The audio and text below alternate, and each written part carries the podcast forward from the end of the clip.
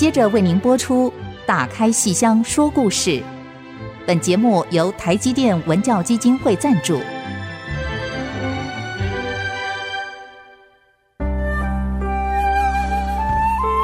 打开戏箱子，看见台上的精彩一刻。戏箱子里还有许多你不知道的喜怒哀乐、悲欢离合。让戏曲专家王安祈、罗世龙和您一起打开戏箱说故事。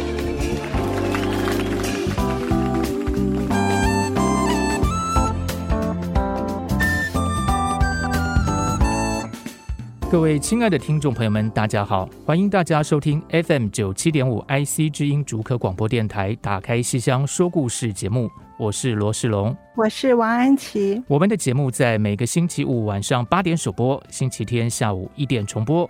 节目也会同步在 IC 之音随选即播、Apple Podcast、Google Podcast 以及 Spotify 同步上线。我们的这个节目呢，从两个礼拜以前开始。进行一个新的单元，叫做《红楼梦中戏》，戏里梦红楼，要来跟听众朋友们一起聊《红楼梦》里头的戏曲，以及跟《红楼梦》有关的戏曲啊。那说到这个《红楼梦》，是是一本非常伟大的著作。那尤其现在呢，我们都比较少外出，都可以在家好好的一起来读这本小说哈。那除了读这本小说之外呢，诶，其实要跟各位听众朋友分享一个我觉得很不错的在家里度过时光的好方法。那有时候呢，我就会到我们这个节目的网站上，把以前过去的一些旧的、比较早的节目拿来重听一下。那各位听众朋友，如果您最近才发现我们节目的话，错过了我们之前的节目，也不要担心哦，随时都可以回到前面的节目去听。哎，记得我们一开始的时候，有一次就跟安琪老师聊了个我觉得迄今印象深刻的话题啊，不知道安琪老师有没有印象哈？因为我们最近刚好呃农历的七夕也快到了。我们节目刚开始开播的时候，刚好遇到西洋情人节，然后最近又要遇到东方的中国的情人节哈。那个时候，我们有一次聊到苦守寒窑十八年。非常贞洁的王宝钏，那个戏曲竟然跟观光有结合哦！虽然我们现在都不能出去玩啦，所以就一直听着这种节目，幻想着可以赶快出去玩的这件事情。是老师记不记得您那时候跟我讲过什么很好玩的事情？还记得吗？对啊，因为王宝钏苦守寒窑哈，然后没有东西吃，他就在路边挖菜。嗯、所以据说现在在武家坡那个地方有一个观光景点，是你到那边可以点王宝钏挖的荠菜的。对啊、哦！我天哪，荠菜很贵，很贵。对，我在那个荠菜饺子哦，我一直没去过，我很想去吃。等到我们整个这个疫情完全没有的时候，大家可以放心的去旅游，是，就去试试看吃荠菜饺子。而且那一次我还印象很深刻了，就老师您跟我讲，我另外一个更想去从事的活动就是翻墙跳墙。对，因为当兵的时候都有那个什么五百障碍，然后那个墙我无论如何我都翻不过去。可是那一次听到老师讲有个翻墙。啊，是老师记得那件事情吗？我记得啊，而且翻墙的男主角 哦，是我的曾永义老师，对，大名鼎鼎的曾老师。曾老师怎么会跟翻墙对呀、啊？有关？是因为那个时候呢，他到大陆去旅游，嗯、去山西普救寺。普救寺我们都知道是什么地方的场景啊？哎，西厢记。西厢记啊，张君瑞、崔莺莺、红娘，好，是在那个地方，张君瑞跟崔莺莺发生的爱情。哈，他们的爱情后来不敢明目张胆，所以就传书递简。然后崔莺莺呢，就写了一首小诗，约张君瑞那天晚上跳墙过来，哈、哦，跟他在 这个后花园相会。是，所以《西厢记》里面张君瑞真的是跳墙，而。现在在普救寺那边呢，就真的就有一个墙啊，把它挖了一个小洞，就是弄得比较矮一点，方便所有来这边的观光客，尤其是男性观光客，每个人都迫不及待的逐一跳墙落进去，因为不能太高，不然一个一个要骨折了。所以我们曾永义老师竟然也曾经翻墙跳过去，所以哎呀，去偷看崔莺莺。所以各位听众朋友们，听我们节目，不但可以知道很多戏曲的事情哦，也可以知道很。多我们的呃名人的一些小趣事，对对对。而这一切都因西厢而起。对啊，其实《红楼梦》里头跟西厢也蛮有关系的。我们不如今天就从《西厢记》来聊起好了。是啊，我们现在这个大约我们将有可能有二十多集的时间，是来讨论《红楼梦》这部小说跟戏曲的关系。是，对，我们前两集提到过了，就是小说里有很多他们都在看戏。啊，从贾母开始啊，黛玉、宝玉啊、宝钗都在看戏，然后随时会点戏。对，所以前两集我们主要谈的是元妃省亲的时候，是，然后点了四出戏：豪宴、乞巧、仙缘、离魂。嗯，好，那我们前一次通过这四出戏，我们来讲了一下这四出戏它所隐喻的人生的兴衰，和由盛到衰。因为这四出很有名，所以可能很多听众朋友常常听红学专家谈起。那我们的讲法比较偏向戏曲，因为我们是打开戏箱说故事嘛，事我们是戏曲的节目，嗯、所以我们比较偏向这个戏曲的讲法，也就是我们把这个除了前两出以折子戏的方法来讲戏中戏中戏，然后乞巧是长生殿的一出密室。我们来讲那个时间在长生殿里的主题，那后两出呢是这个仙缘跟离魂都是汤显祖的作品，所以我们这四出的讲法，前两出从折子戏来立论，后两出我们整个谈的是更大的汤显祖与《红楼梦》。好，至少《牡丹亭》与大观园是个非常鲜明的主题。嗯那我们提到过二十三回，有这个黛玉葬花回来的时候，牡丹亭宴曲锦芳心。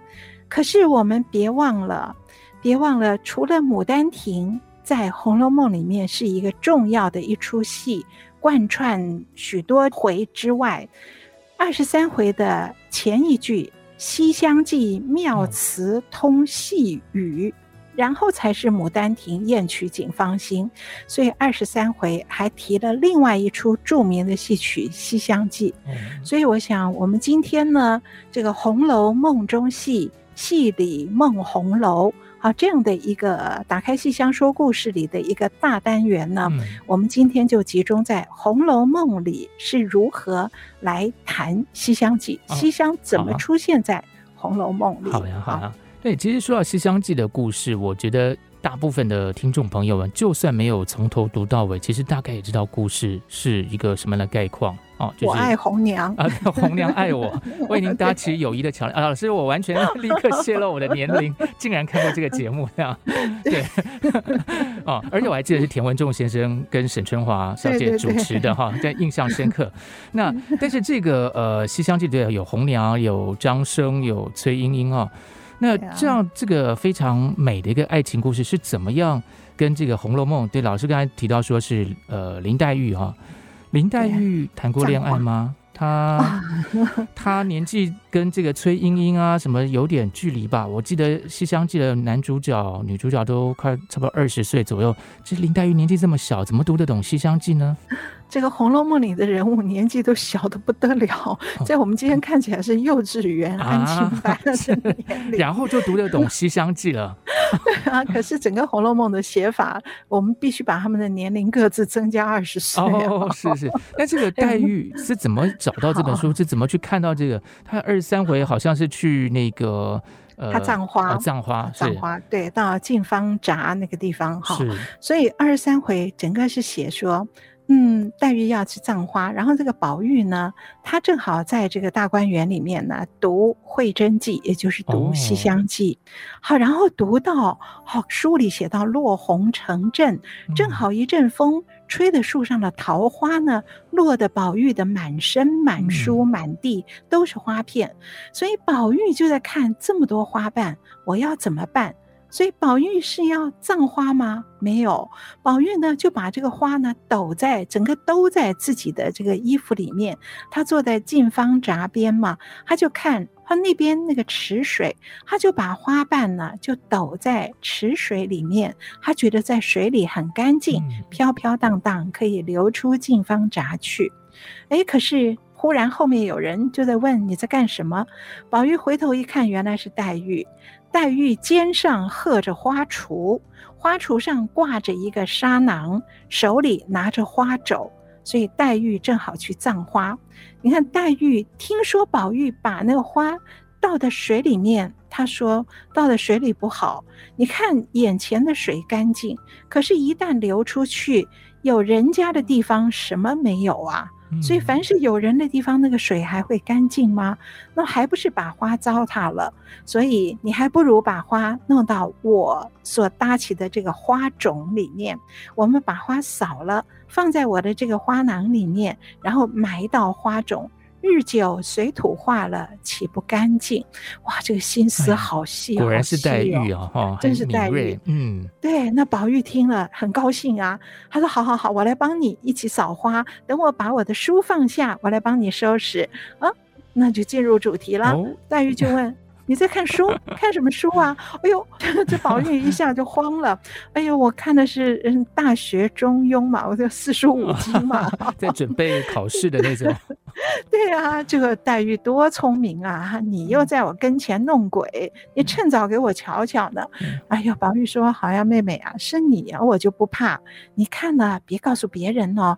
这里头真是好文章哦。你如果看了，你连饭都不想要吃呢。”一边说一边就把这个《西厢记》递给黛玉了，黛玉就把她的花锄、花帚、花 全部放下，接过《西厢记》来看，越看越爱，然后觉得里面词句景人，余香满口，看得出神了，比花还要香了，比花比葬花 还重要。所以这到底是什么书会让人家这样子这么好的内容，这样一页一页看下去，比《大学中庸》还好看呢？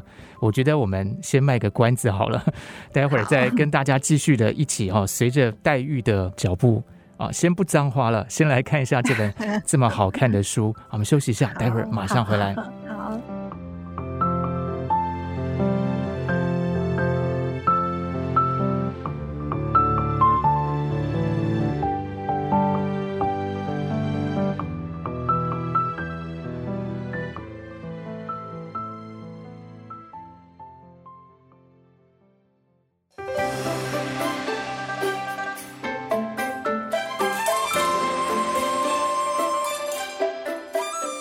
欢迎各位听众朋友们继续回到《打开戏箱说故事》的节目。刚才呢，我们随着黛玉葬花的脚步，发现了一本很有意思的书。那好看到，好看到黛玉都已经不想葬花了，他整个出神了，坐在那儿看呢，看了不知道多久，一边看一边还心中默记，也就是他把它背起来了。哎呦，这么厉害，这好看到要当场把它背下来，比《大学中庸》还好看的一本书。他到底背了什么东西，记了什么东西呢？你看，宝玉就在看，在观察黛玉如何看这本书。一看黛玉沉浸进去了，宝玉就放松了，所以就问你说。好不好看呢、啊？那黛玉笑着点头。那宝玉放松了以后，就把里面的词说出来了。这什么词呢？我是个多愁多病身，你就是那倾国倾城的貌。嗯、这是《西厢记》呀，《西厢记》张生的口吻，张君瑞的口吻。我是多愁多病身，莺莺小姐。你崔莺莺，你是倾国倾城的貌，所以宝玉一看黛玉看得出神，他就放松的说了这个戏词出来了。哎、所以宝玉也看很熟，熟透了，他们都会背。所以结果没有想到黛玉的反应，一下子脸红了，好，连耳朵都红了。结果呢，竖起了两道似蹙非蹙的眉。瞪了一双似睁非睁的眼，桃腮带怒，薄面含嗔，指着宝玉说：“你这个该死的，胡说了！好好的把些淫词艳曲弄了来，用这些混账话欺负我，我去告状，我去告舅舅舅母去。” 哦，所以你看这种书啊，只能够让他默默的出神的看。对呀、啊，他刚才不是还好看的看的入神了？怎么现在对呀？突然就你不能说穿呐、啊，你不能跟他说对，这好看吧？那那那样子点头也不是，摇头也不是。谁叫宝玉呢？就这么也都是入了神了，都把戏词说出来了。点穿了我们两个的关系，我就是张君瑞，你就是崔莺莺。哇，那这黛玉这种姑娘家太不好意思了，所以一不好意思就说我去告状。啊，那宝玉就急了。一看他要去告状，那好妹妹，你饶了我这一招。我如果有心欺负你，明儿个我掉在池子里面，啊就叫个癞蛤蟆，让我变个大王八。等你明儿个做了一品夫人，病老归西的时候，我到你坟上替你驮一辈子的碑去。啊，结果这么一说，黛玉就扑哧一声笑了。这个完全不合逻辑哎。他刚才不是说他自己多愁多病身吗？多愁多病身怎么驮得动那个 碑呢？他应该是 对这个要很身强体壮。慌了，他非常慌了，然后就就说我变个大王八。对啊，所以如果我是黛玉，我也笑了，因为这个太不合逻辑了。所以黛玉扑哧一声笑了，然后就会笑他。你看你说的那个样，结果吓成这德行，吓成这德行还说这样的话，你呀呸呀，真是个银样蜡枪头。哎，老师这银样。像蜡枪头听起来，哎、欸，你不要多想，怎么写啊？银样蜡枪头怎么就是银色的那个样子的蜡枪？蜡你以为这是一个银的材质，其实只是样子像银的，它是一种。呃，比较次等的什么席呀、啊，什么千千锡合作的一种蜡枪头，哦、所以那意思是虚有其表，苗而不秀，哦、啊，重看不中用，多愁多病身。对，你 你这你看你宝玉在那边，哎呦，好像一副那个很看禁书看那么开心的样子，结果一听说我要告状，哎呦，你就吓得那德行来，人家说什么那个癞蛤蟆大王八的，所以你这个不中用的。结果宝玉一听这话呢，哎呦，那就放心了。说你看，你看，你说什么银样蜡枪头，这还是《西厢记》里的词。好、所以你你我我是看很久我才背起来的。对，多愁多病，你看一眼，你看一眼就记起来了。对，搞不好你之前就早就背过，运用自如。对，所以我现在我也要去告状。哎呦，那黛玉就笑了，说：“你说你会过目成诵，难不成我就不能一目十行吗？”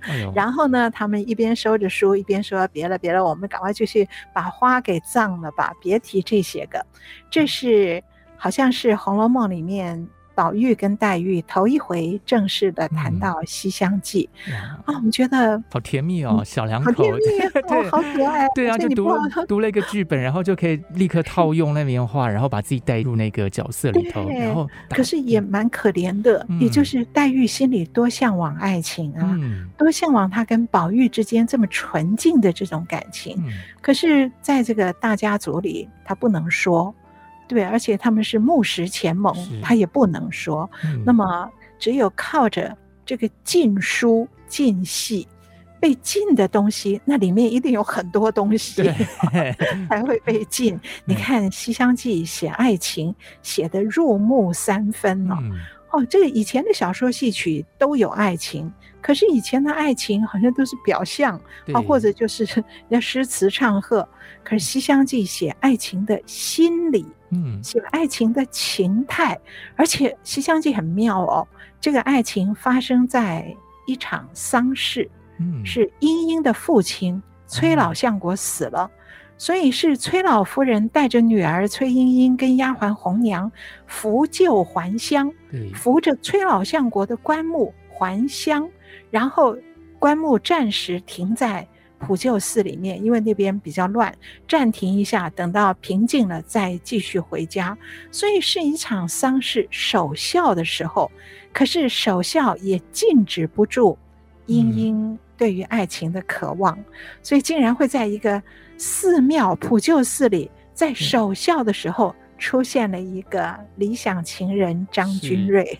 啊，所以爱情都绽放在、迸发在这种地方，而且是在佛寺里头，它其实应该是一个很六根清净的地方。对，哦、可是再怎么清净，你压抑不住这个最真的感情，对，对爱情的火苗。嗯、对，所以《西厢记》的爱情的心理的描写、情态的描写，写得入木三分，而且他们两个人是。被禁止的爱情，结果偷情，这怎么能不偷嘛？近水楼台先得月嘛，都都在这个地方嘛，哈。所以这么大胆的偷情，所以《西厢记》的词也写得非常的露骨，写到露滴牡丹开。哦，哎，老师刚才老师刚才不是才说那个银样蜡枪头不能照字面的意思去想吗？不能照形状的意思去想，可是陆地牡丹开可以照字面的意思，字面很美。对，可是总之，黛玉跟宝玉在讲这些的时候是毫无邪念，就是可爱，真的是极可爱的小儿女，至情至性。可是这里面我们觉得可爱的同时，这个《红楼梦》的写作里面有。藏了一个达文西密码。哦，是什么样的密码？藏了一个我们叫猫腻哈，哦、就是黛玉坐在那儿读西厢，好，宝玉递给他了，他开始读了，他读得出神，觉得真的是好文章。然后他这个《红楼梦》就写到，黛玉把十六出西厢读完了。我们一般人看的话，可能就不注意，就觉得哇，他就一下子就把西厢读完了。嗯，可是我们要注意这个十六出《西厢记》，王实甫的元杂剧《西厢记》啊，它总共有五本。好，元杂剧一本四折，王实甫写了五本，五本四五二十，所以王实甫的《西厢记》应该有二十出二十折。嗯，可是为什么曹雪芹说？黛玉把十六出读完了，是曹雪芹记错了吗？不可能，还是宝玉自己藏了某些东西不给他看，这他当下撕不下来的哈。为什么二十变成了十六？哎，这个里面的密码就引起许多红学家的考证，嗯、做版本的考证。那么我们不管那些版本的考证，可是考证的结论是，《红楼梦》里面黛玉读的应该是。金圣叹的金批西厢，我们知道以前的书常常有人呢，一边在上面写眉批，在中间写夹注，然后呢把那个版本呢重新编辑或者删改。所以金圣叹这个人最有趣了。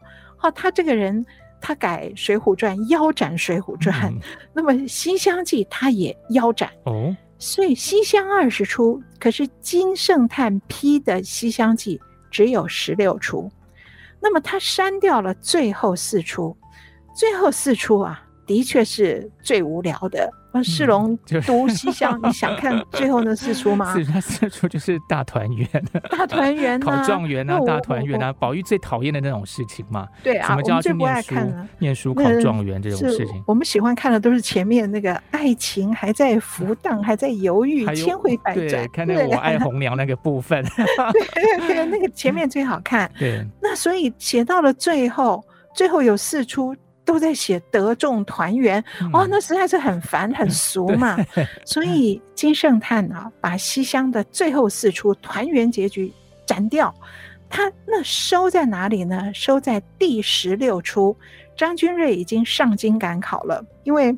他们的爱情被发现，被发现，然后这个崔老夫人不愿意接受他，就说我们崔家不招白衣之婿，不招那个没有考中过的女婿，所以叫他上京赶考。嗯、所以他一个人离开了普救寺，离开了英英，上京赶考，然后中途路上路经草桥，做了一梦，梦见莺莺追随而来。嗯、所以这是第十六出草桥惊梦，而。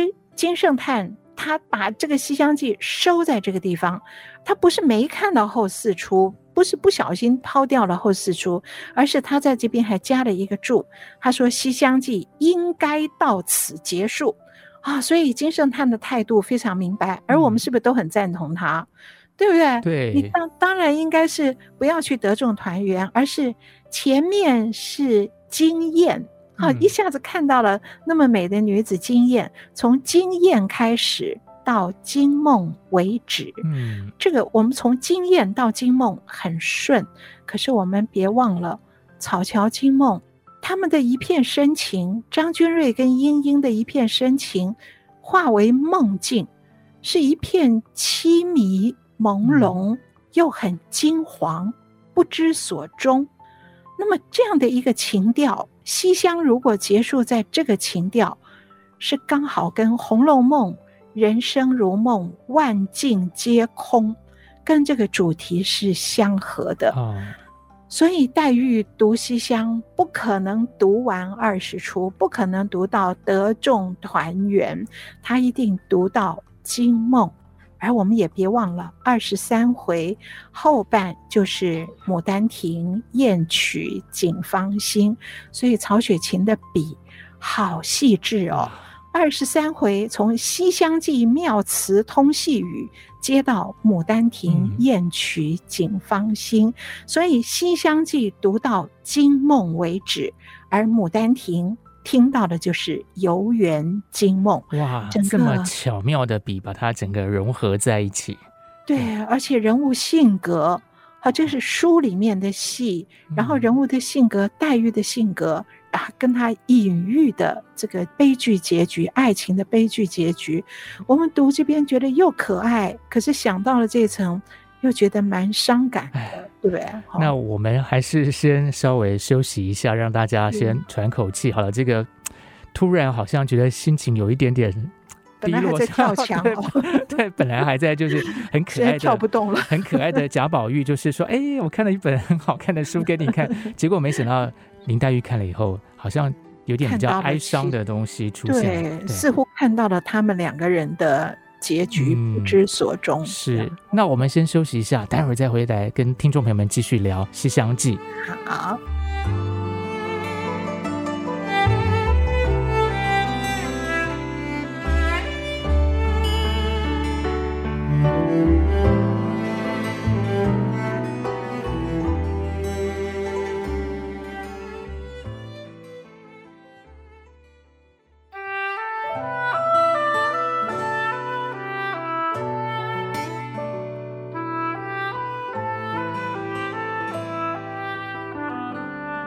欢迎大家回到《打开戏箱说故事》的节目，我是罗世龙，我是王安琪。刚才呢，我们跟听众朋友们聊到《西厢记》，聊到《红楼梦》，聊到黛玉怎么样读《西厢记》，啊，非常感动。可是刚才安琪老师说，这个后面哎，结局有点点不是那么的令人开心哈。嗯那我记得小时候我们看一些呃电视啊、电影啊，或是一些什么节目，如果看到很喜欢的，那有时候就会把自己投射到那个角色里头，然后他讲什么台词，我们就每天挂在嘴上讲那个台词哈。那这个林黛玉她这么喜欢呃《西厢记》。他该不会也有像我们一样这种，就是有时候人家年纪比较小的时候做一些比较，比较有啊，结果黛玉就是如此啊。哦，他也会去套那个戏里的词吗？是啊，然后黛玉的个性这么样的敏锐，然后这么样的敏感，然后读了西厢，整个谈的是爱情，所以你看他二十三回读了以后，现在到。《红楼梦》的二十六回，嗯，哦，他每天还沉浸在那个莺莺啊跟张生的爱情里，每天还沉浸在那个好文章里面，所以二十六回他写到这个宝玉啊，来找这个黛玉哈，哦，然后呢，他到窗前就闻到一缕幽香从碧纱橱中暗暗透出，那宝玉就把脸贴到纱窗上面去偷看，哦、不用跳墙，直接偷，对，没有跳墙，就纱窗上偷看，然后就听到里面发出一声悠悠细细的长叹声，原来是黛玉哦，发了那么一声，然后说了一句：“每日个情思睡昏昏。” 黛玉在干嘛？在睡午觉。睡觉起来，怎么突然讲了一句有点文绉绉的话呢？是，就是《西厢记》的话。所以黛玉是又像睡着，又像没睡着，翻了个身，然后呢，就把《西厢记》里硬硬的口吻呢，就说出来了。我为什么每天这么没精神呢？因为我害得相思病了嘛。所以我每日个情思睡昏昏。哎，那宝玉一听。哦，心就痒起来了，哎、就心发痒了。是曹雪芹写的哈，然后再凑着纱窗看一看，看到黛玉在床上伸了个懒腰，然后宝玉就在窗外笑道。为什么每日个情思睡昏昏？边说先一边掀帘子进来了。哎呦，你想想看，正在睡午觉的这个姑娘，黛玉姑娘，哇，这是多不好意思啊！睡午觉被人家这样看，而且还被看到。我不是说梦话，而是我在，我好像在唱戏。我把莺莺的话“情思睡昏昏”，把这个话给说，这嘴里这么念着，一觉醒来变成崔莺莺了。就是、啊。然后宝玉还直不愣登的问你为什么要情思睡昏昏，所以黛玉自觉忘情，一下子红了脸，就拿袖子遮了脸，翻身向里假装睡着。而这时候，他的丫头，好，这个黛玉的丫头，潇湘馆的丫头紫娟进来了。那宝玉呢，就叫紫娟呐、啊，你给我沏杯茶来呀、啊。好，然后这个 黛玉又跟他这边讲了一番，然后宝玉他跟紫娟说什么？说的还是《西厢记》，说出张生的话来了。所以你看他们两个人这读书哦，啊，读的还真认真呢。而且真的喜欢这个，否则不会一直每天挂在嘴上的。对呀、啊，他们真喜欢，都背的这么熟。而且其实我还感觉到有另外一层意思，他们其实自己读的熟之外，嗯、他其实也知道对方读的熟。否则他们有默契。对啊，否则我讲了一个，然后你接不下去的话，其实也。挺尴尬，这 就无聊了嘛。对啊，身无彩凤 双飞翼，可是他们都知道心有灵犀一点通，啊，所以彼此其实是很知道对方喜欢这个书，而且读得很熟。嗯，所以这两个人，哎，就是这么情投意合嘛。嗯、所以宝玉就跟紫娟说：“啊，你给我沏杯茶来。”然后他说：“好丫头，若共你多情小姐同鸳帐，怎舍得叫你叠被铺床？”这两句是张君瑞说的。哎、张君瑞 他对红娘说的。哎、紫鹃变红娘了。张君瑞对红娘说什么呢？如果我跟你家的小姐，好，我要跟你家的小姐，跟你家多情的小姐同鸳帐，就是鸳鸯的睡觉那个帐子，好，我们一同钻进那个鸳鸯的帐子蚊帐里面。我跟你家小姐是可以在一张床上睡觉的，我可舍不得让你给我做铺床叠被的这些活儿哦。哎哎，他是要叫他一起来呃盖棉被纯聊天的意思吗？我觉得没有，那几批啊，对不对？我觉得没有那么明显的，不是一箭双雕，而是这些男人，无论《西厢记》的男人，或是《红楼梦》里的宝玉。都非常非常的温柔，嗯，他对这些丫鬟好的不得了，好，真是舍不得叫这些丫鬟给他们叠被铺床，好，所以就是讲的是这些像宝玉这个人，你看大观园本来男人是不能进去的，嗯，大观园是个女孩儿家吟咏青春的地方，可是宝玉可以堂而皇之的在里面，因为宝玉没人把他当个男的看，对，就是他是他是觉得。天下最清最纯的就是女子，女子连结了婚都浊了啊！不要说男人了啊！所以宝玉是这么样的看待、看重、珍惜女孩儿家，所以他对紫鹃，他也是说这个话。当然，他这个话一方面是真心跟紫鹃说啊，我不忍心差遣你了哈，如果如我我想跟你家多情小姐同鸳帐。可是我怎舍得叫你叠被铺床？那一方面说的是紫娟，一方面那意思是在跟黛玉打趣。那黛玉你呀、啊，就是跟我同冤帐的那个多情小姐啊。所以宝玉也调皮，而且而且是他们两个人哦，就是。大家都知道没有另外一个人可以取代他们两个人之间，嗯、觉得这应该是姻缘前定的，所以他们多希望这一切成真，可是又不能说破，所以只有靠着戏词转个弯儿，间接的讲两个人的关系。那么这个戏词却偏偏是个被禁的。有那么一点淫词艳曲的味道，其实没有了，其实只是 爱情而已。因为《西厢记》把爱情写得这么入木三分，所以他们就借用来，然后来表达自己的情思。而黛玉一听这个话，什么多情小姐同冤帐，什么怎舍得叫你叠被铺床，当下她就急了，就心里这么想，希望听到，可是又不能说破。所以你看，黛玉这心里的千回百转。跟崔莺莺也一样啊，莺莺也是啊，自己写信哎，莺莺自己写信约人家这个迎风户半开啊，约人家 待月西厢下，可是等到人家真的来了，他又赖，所以这传书递减又赖减闹减，所以《西厢记》为了一首小诗闹来闹去，都是莺莺心里头想又不敢，一下子大胆。胆子大起来了，写了诗啊、哦！可是写了又期待又害怕。对，而红娘在旁边看得清楚，红娘肯帮忙，而且红娘，嗯，说她有侠义性格，其实是。我觉得真的是因为不读 书吧，他因为他看不懂啊。因为老师讲的那个，刚才您说那个崔莺莺那个什么信件传来传去，其实我印象蛮深刻。有一次他应该就有一折是叫闹简还是什么的，对对啊，对他就是那个信回来，然后明明是他自己叫红娘去送那个信，结果红娘拿了很高兴啊，很俏皮的蹦蹦跳跳的就拿回来那个信，然后他就。啊、哦，好像就装作就是 刚睡醒，然后呢，也完全好像装作不在意这样子，然后呢，那个红娘也没有直接拿给他，就放在那边。等到崔莺莺看了以后，就开始勃然大怒，就骂他说：“你干嘛拿这东西来？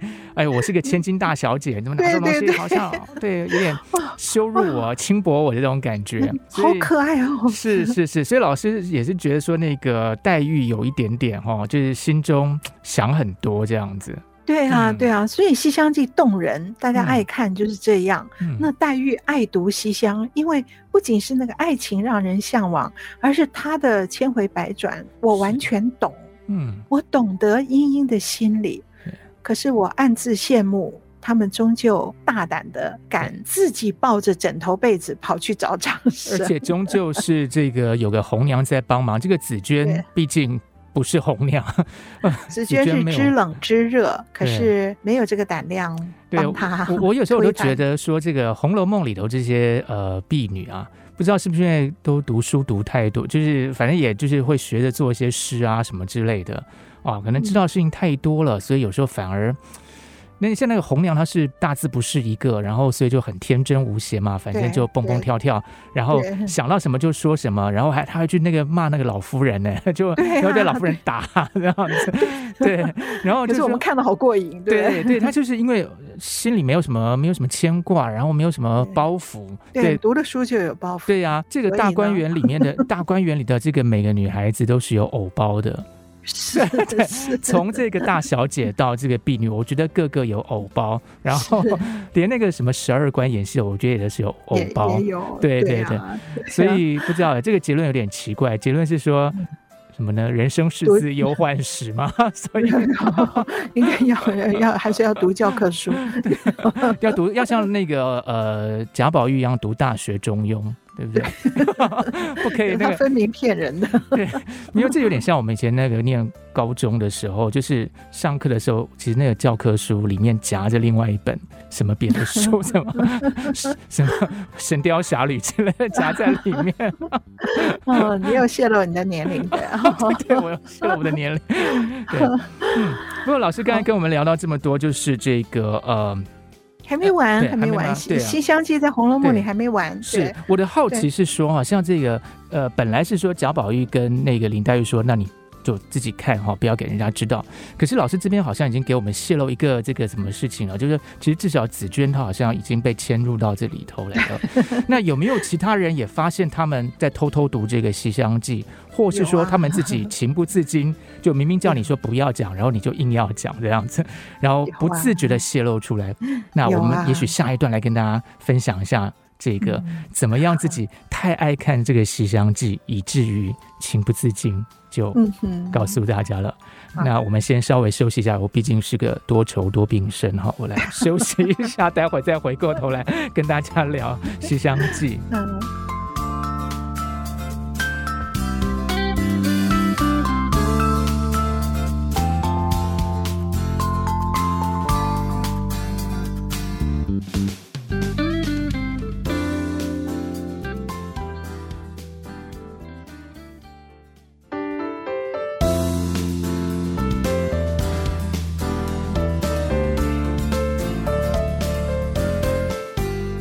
欢迎大家回到《打开西厢说故事》的节目。我们今天聊这个《西厢记》，多愁多病身，倾国倾城貌。刚才安琪老师提到说，其实他们因为太喜欢这个《西厢记》的故事跟剧本了，所以呢，整个内化三不五时就会脱口而出，说了《西厢记》的戏词。那我想说，《红楼梦》里头一天到晚就是吃饭啊、做事的。说不定有这种场合，他们就不小心泄露了这个事情，有没有呢？有啊，哦、在四十回，嗯、好，四十回那个刘姥姥二进贾府，然后就行酒令。嗯行酒令的时候呢，大家要抢答哦，所以都还蛮紧张的。是。那么黛玉就在那一刻，因为要抢答，所以就说溜嘴了。哦。所以当那个题目出来，然后黛玉就抢着先回答的一句“良辰美景奈何天”，这句我们都知道是《牡丹亭》。牡丹亭嘛哈，原来姹紫嫣红开遍了哈，这个呃，然后赏心乐事谁家院，良辰美景奈何天哈，就是。黛玉先脱口而出讲了一句《牡丹亭》的“良辰美景奈何天”，那宝钗一听，回头就看着黛玉，而黛玉 只顾着抢答，就根本也没在意。结果下一个题目一出来，黛玉又立刻抢答说：“纱窗也没有红娘报。”这是什么啊？红娘，我们听到“红娘”两个关键字。对，纱窗下面啊，纱窗外面也没有红娘来报信。纱窗也没有红娘报，哦《西厢记》嗯，所以黛玉脱口而出说了《牡丹亭》一句，《西厢记》一句。嗯，可是你如果去查原来的《西厢记》，黛玉这边呢说的那个文字啊，跟原来的《西厢记》有一点不一样。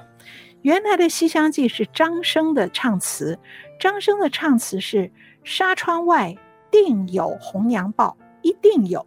纱窗外面一定有红娘来报信，就是说张生啊，对于他跟莺莺小姐之间的爱情啊，他满怀期待。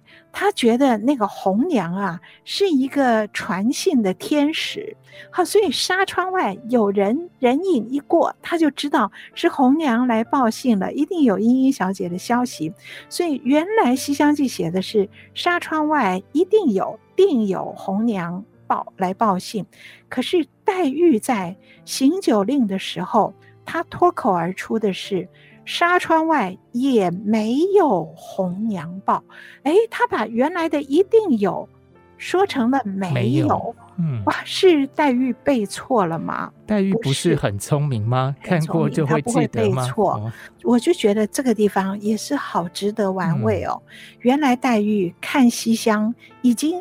潜入到黛玉的潜意识里面了，也就是说，整个《西厢记》已经内化到黛玉她的内心去了，所以她随时就在想，所以睡午觉也会说一个“每日㗎情思睡昏昏”，然后行酒令的时候也会脱口而出“纱窗外什么红娘报”，可是她替换进入莺莺以后，她却想的是莺莺。怎么说都还有一个红娘在推着他，在帮他传信，而我黛玉是这么样的孤单，我连一个帮我传信，在后面推我一把的红娘都没有，所以他把原来的一定有红娘报，用的是西厢的句子，可是黛玉脱口而出的是自己的处境，自己的心思，哦，我觉得这个就是好细致的地方，而这个地方我们还有一个旁证。是三十五回，三十五回宝玉挨打了，结果大家通通都去探望，那黛玉当然也去探望了，哭的两个眼睛肿得跟核桃似的。可是终究还要一个人独自回到潇湘馆。等他独自回到潇湘馆，看到满地这个香烛和烛影参差，苔痕浓淡。他就想起《西厢记》里面有这么一句“点苍苔，白露零零”，然后他就暗自感叹：“哎，崔莺莺啊，真的是薄命人呐！可是你再薄命，也有寡母，也有你个小弱弟，有一个小弟弟，而我黛玉薄命，连寡母弱弟都没有，我比双文，也就是比莺莺还要更薄命啊！所以你看。”是不是他一天到晚在想着的，就是自己他的孤单？他用莺莺来比拟自己，而发觉自己比莺莺要更孤单，所以才会在行酒令的时候脱口说了《西厢记》，却是自己的处境，而不是张生莺莺的处境。哇！所以《西厢记》在《红楼梦》里面的运用有好多好多层次。值得去探讨。天哪，那个黛玉第一次读到这个《西厢记》是去葬花的时候啊，是啊，那个落红成阵啊，花瓣都还有就是其他的花瓣相陪，然后落下来，它就是这么一片孤零零的花瓣，对，然后这么漂亮的到了这个世间，就这么一片，哇，比花瓣还可怜呢。对呀、啊，哇，农经葬花人笑痴，他年葬侬是谁呢？对，不对？所以这个一层一层的。都看得那么生动，嗯、可是后来蛮伤感的。嗯，老师，我突然就是想到说，跟老师您在讲说他们在抢答的时候，哈，哎，好像有一个关键人物出现了，就是听到老师您说这个宝钗就回过头来。看了他一眼，黛玉，这个我觉得好有玄机哦。我想这个宝钗的聪明才智绝对是不在林黛玉之下吧？对啊，对。那林黛玉抢答，而我们就说，其实你在不经意的时候回答的话，其实最能反映你的内心的真正的想法。说溜嘴，其实就是有时候就是越描越黑，你就是不可能再去掩盖了。对，在这个黛玉说溜嘴的时候，宝钗突然。回眸一看，回头一看，然后怎么样了呢？嗯、曹雪芹就很厉害哦，他没有当场写哦，嗯、哦，那他他隔了两回哦哦，他隔了两回才把这个悬念把它解开来，所以读者读着的时候一定在想，哎，宝钗会回头看，宝钗发现了，那宝钗会怎样？老师，我在猜啊，虽然我这个《红楼梦》读的不是很熟，可是我在猜，通常嗯。会这样子的话，表就是那种会心的一笑吧，对不对？或者是就是哎、嗯，这其中有鬼这样子哈。他有猫腻，对。哎，然后老师讲的这个猫腻，我就每次看《红楼梦》，有些人就说呃什么去那个院子里头看猫儿狗儿打架，然后我读到这里也是觉得就是，那越是这个越是琐碎的小事出现的时候，那越是有好像真的什么大事要发生的时候，是这么一个呃很细腻的笔法啊。这个其实就是。嗯带过，或者说老师讲说十六回、二十回，这种都是很小很小的细节，其实，在《红楼梦》里都是有玄机的。是啊，就是这个书真的是值得一看再看了。嗯、对，可是呢，我想我们今天节目的时间其实有点接近尾声了。我觉得这个宝姑娘到底流露了什么玄机，我们还是留到下次再来跟大家分享好了。那大家有兴趣的话，可以先在家先看一下《红楼梦》。《红楼梦》可以大大方方看，《红楼梦》不需要 偷偷看。对，那我们今天的节目就先进行到这里好了。我们的节目也会在 IC 之音随选即播、Apple Podcast、Google Podcast 及 Spotify 同步上线，欢迎大家收听哦。如果大家对于节目有任何的建议，欢迎到 IC 之音网站打开“戏箱说故事”节目页面留言。我们的呃网址是 triple w 点 i c 九七五点 com。打开戏箱说故事，我是罗世龙，嗯，我是王安琪，我们下个礼拜再见，拜拜。好，拜拜。